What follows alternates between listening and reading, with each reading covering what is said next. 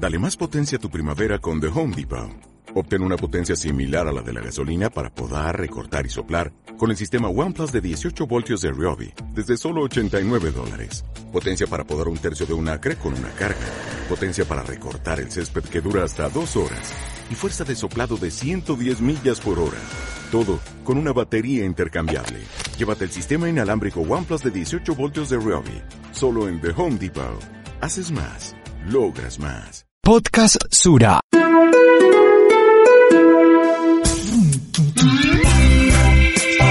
Podcast Sura. Conversaciones con expertos de diferentes campos que han construido su propia historia y agregan valor a la sociedad. Podcast Sura.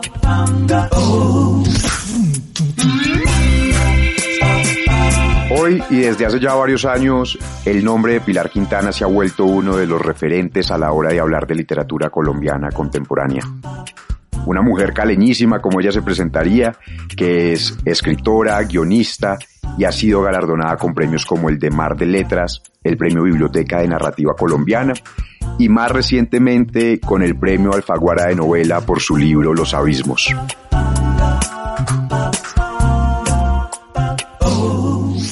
Bienvenidos a un nuevo episodio de Conversemos, un podcast Sura y también un espacio de conversación en el que hablaremos con personajes destacados de diversos campos profesionales. Pilar, bienvenida, qué gusto tenerte aquí y déjame empezar por preguntarte algo que siempre está muy presente en las conversaciones con los escritores y es si desde siempre creyeron que podían vivir de la literatura.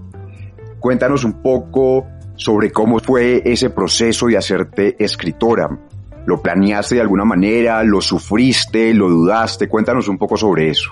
Yo siempre tuve muy claro que me gustaba escribir desde muy chiquita y era como la que en el salón entonces decían hay que hacer un discurso para el día del profesor y entonces yo lo hacía o una carta para no sé quién cita, entonces yo siempre levantaba la mano y lo hacía, ¿no? Me iba mal en matemáticas, pero me iba muy bien en español y literatura.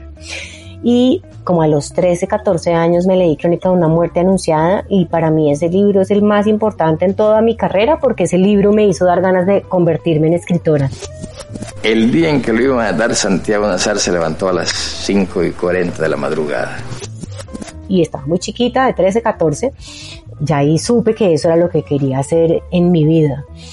En esa época no había como lo hay ahora tantos talleres de escritura creativa, ni había en Colombia maestrías, ni pregrados, ni posgrados, ni nada en escritura creativa, pues que yo conociera y entonces pues no estudié eso, sino que estudié comunicación social. Mi referente de escritora mujer era Oriana Falachi, entonces yo quería convertirme como en periodista, escritora, pero en la primera clase de redacción de la universidad me di cuenta que yo no quería redactar, sino que yo quería hacer ficción.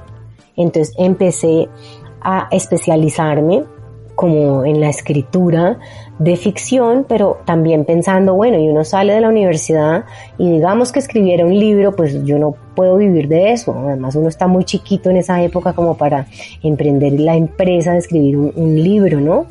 Y entonces lo que hice fue especializarme en escritura de libretos para televisión. Y cuando salí de la universidad, ese fue el trabajo que tuve.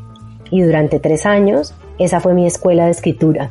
Luego renuncié a ese trabajo que era una escuela muy chévere, pero no me dejaba tiempo para escribir lo mío porque era un trabajo muy demandante. Y entonces, pues decidí renunciar y trabajé como redactora de textos publicitarios en una agencia de publicidad. Y ahí, durante esos dos años que trabajé haciendo eso, escribí mi primera novela la puse por correo como las editoriales que salían en el directorio telefónico, estamos a finales de los 90, entonces ya había Google, pero no era lo que es ahora. Y la puse en el correo y ahí publiqué mi primera novela, ¿no?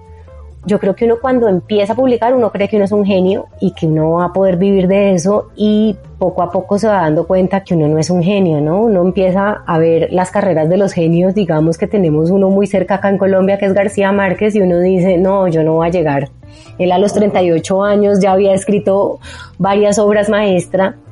Uno se va dando cuenta que es muy difícil vivir de eso. Entonces me fui como resignando a que ser escritora significaba siempre tener un trabajo que me permitiera mantenerme, y sacar como tiempo para la escritura. Entonces decidí tener una vida muy sencilla, casi monacal, donde no tuviera que gastar mucho dinero para poder trabajar poquito y dedicarle el mayor tiempo posible a la lectura y a la escritura. Ok, esa era una decisión de vida gigante porque como dices es hacerte austera para poderte dedicar a lo que era tu pasión. ¿Eso te generaba conflicto o cómo lo vivías? Pues no mucho conflicto porque es que yo soy escritora y voy a ser escritora así me paguen o no. Y eso es lo que puedo ser. Y la vida de la escritura pues a veces es muy sacrificada en ese sentido. Yo recuerdo en algún momento cuando estaba como al principio, como entre los 30 y los 35, que mis amigas de la universidad pues les estaba yendo muy bien, estaban comprando casa y yo vivía en Juan Chaco, en el Pacífico colombiano, en una cabaña de madera que construí con mis propias manos, muy sencilla, y mi mamá en algún momento me dijo, ¿y no te arrepientes? Mira cómo están tus amigas del colegio. Y yo le dije, no, no me arrepiento, porque yo estaba haciendo lo que quería, y creo que pues eso valía el sacrificio. Pilar, ahorita mencionabas cómo al inicio de tu carrera te habías dedicado a escribir guiones, habías trabajado en agencias publicitarias y yo quisiera saber cómo estos dos trabajos y el cine también en particular terminaron influyendo tu escritura. ¿Tú cómo crees que las figuras que utilizabas o los contactos que tenías o el tipo de historias que contabas terminaron influyendo lo que después ibas a plasmar en tus libros, en tus cuentos, en tu obra literaria? Para mí la escritura de libretos de televisión fue importantísima y esa fue mi escuela, ¿no? La mayoría de escritores de mi generación algunos ya vienen como de escuelas de escritura creativa, pero la mayoría no. Yo creo que nosotros somos la última generación de escritores teguas que somos profesionales, pero no nos formamos en carreras de escritura creativa, sino carreras como afines, ¿no? Estudiamos literatura o periodismo, pero no escritura creativa porque todavía acá en Colombia, en Latinoamérica, no estaba muy desarrollada como ese tipo de carreras. Y casi todos los escritores que conozco fue el periodismo, ¿no? Se formaron en las redacciones de periódicos o de revistas, escribiendo crónicas o escribiendo noticias. Yo no. Yo me formé escribiendo para televisión y fue muy importante porque la televisión enseña un método muy claro de escritura y a mí me enseñó muchas cosas. Una de las más importantes fue que yo no debía enamorarme de mi propia escritura, sino que yo debía ser autocrítica y poder botar a la basura lo que no servía y lo que no había quedado bien. Eso fue definitivo. Y otra cosa muy importante es escribir con tensión dramática en escritura de guiones y en escritura literaria con tensión narrativa. En esa época teníamos que escribir para el público televidente y dejar las escenas en suspenso y lograr que el programa fuera a comerciales y lograr mantener al televidente pues ahí pegado y que volviera a seguir viendo, ¿no?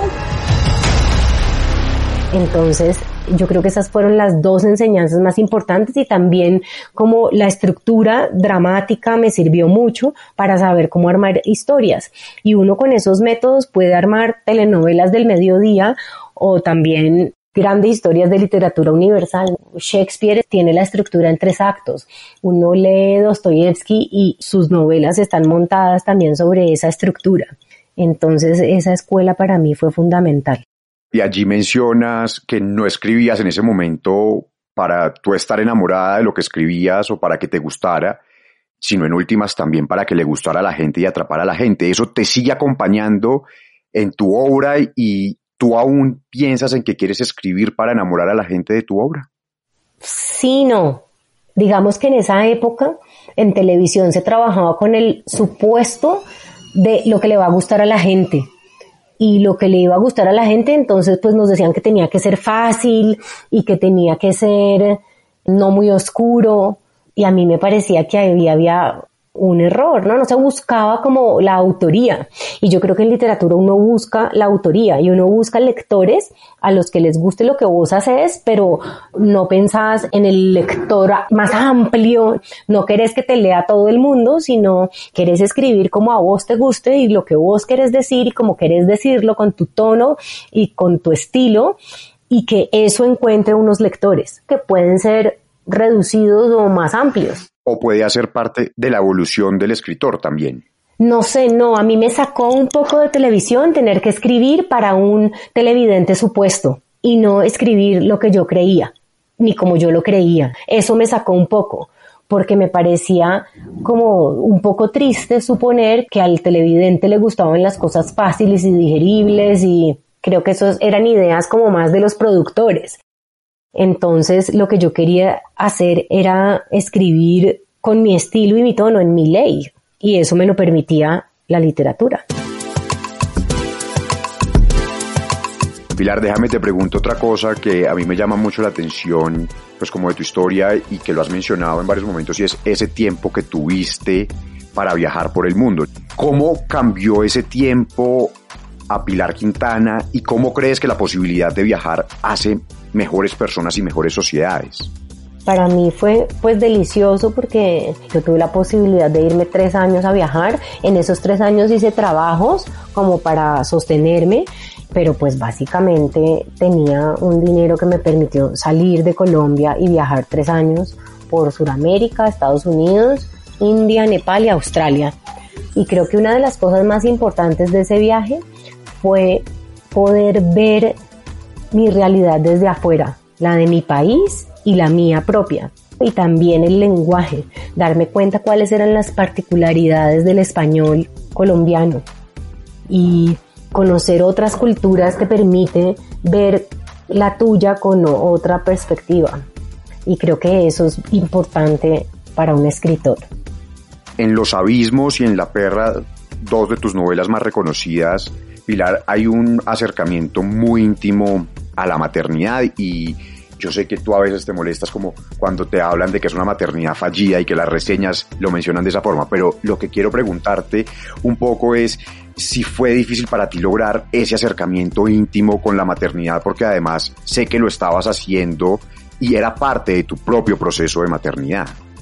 Yo creo que para mí la escritura es indagar en los temas míos y estas novelas que se tratan sobre la maternidad, pues ocurrieron cuando me convertí en mamá, ¿no? Entonces es mi realidad más próxima y creo que ahí estoy pensando la maternidad, reconciliándome con la idea de la maternidad y entendiéndola. Bueno, acá hay un montón de ruido porque está un carpintero en la casa, estamos en obra. No te preocupes. Entonces por ahí se oyen unos ruidos. Y creo que mi manera de entender el mundo y de procesar las cosas que me pasan es a través de la escritura y con la maternidad no podía ser diferente.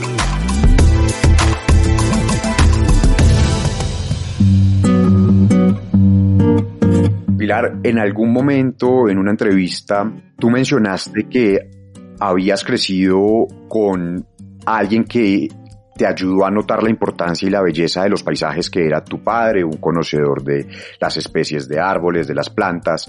Y esto, en últimas, es una muestra también de cómo los entornos y los padres como ese primer entorno de un ser humano determinan buena parte de lo que somos. ¿Tú cómo crees que un padre puede ayudar a que sus hijos exploten sus talentos y vayan por el mundo siendo más conscientes, así como a ti te ayudó tu padre? ¿O cómo lo haces tú en este momento? Y creo que puede ser además como un buen elemento de discusión para muchas personas que están entrando como a ese mundo y quieren darle lo mejor a sus hijos. Yo creo que mi papá no lo hizo de manera intencional y además tuve dos papás que eran mi padrastro y mi papá y mi padrastro le encantaba salir a caminar y salíamos a caminar pues por el río Cali y veíamos los árboles y entonces creo que la caminata es una actividad contemplativa y a la vez un ejercicio maravilloso y entonces eso lo aprendí de él, pero yo no creo que él conscientemente estuviera diciendo voy a enseñarle a caminar, sino le estaba haciendo lo que le gustaba y me transmitió el amor por caminar y por estar al aire libre. Y a mi papá le gusta la geografía, le gustan los paisajes, le gusta la historia, le gusta la literatura y entonces él me hablaba con emoción de los paisajes, me hablaba con emoción de los accidentes geográficos que recorríamos cuando salíamos de viaje.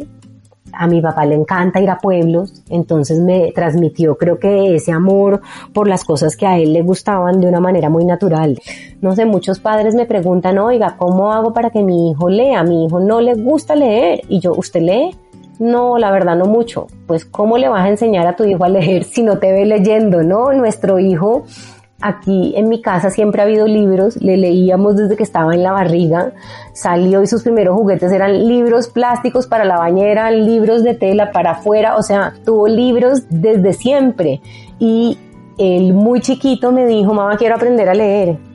Y yo le enseñé a leer en la pandemia y aprendió a leer rapidísimo y le encanta leer y todas las noches leemos, pero creo que eso no es algo que yo me he propuesto hacer, sino que mi vida diaria son los libros y entonces los libros siempre están presentes. Mi hijo, por ejemplo, cada vez que sale un libro mío o un libro de su papá que también es escritor, nos lo pide y lo pone en su biblioteca. Y él ha hecho unos libros y él los pone al lado, los libros que él hace a mano con dibujos y con su letra de niño que está aprendiendo a escribir, los pone al lado. Entonces para él es absolutamente natural.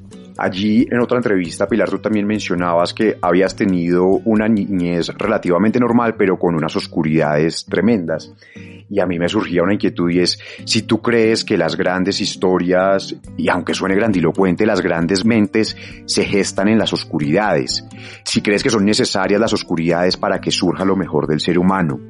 Yo no creo, pero a mí sí me gusta el arte que es producto de la oscuridad pero no necesariamente es el único arte bueno ni el único que vale, ese es el que me gusta a mí. A veces con un amigo, como nos reímos y nos burlamos de ciertas escrituras que no nos gustan y que puede que a otra gente sí le gustan y puede ser que tienen valor, pero a nosotros no nos gustan, y entonces decimos, eso fue que no le pegaron mucho de chiquito. Pero pues es una burla y un poco una tragedia como de consuelo para nosotros mismos, ¿no? Como decir, ay, porque tuvimos unas niñeces duras, entonces eso nos permite escribir bien. Pero yo creo que más que creerme el cuento, lo que pasa es que es un consuelo, pues, de haber tenido una niñez en cierta medida dura y oscura.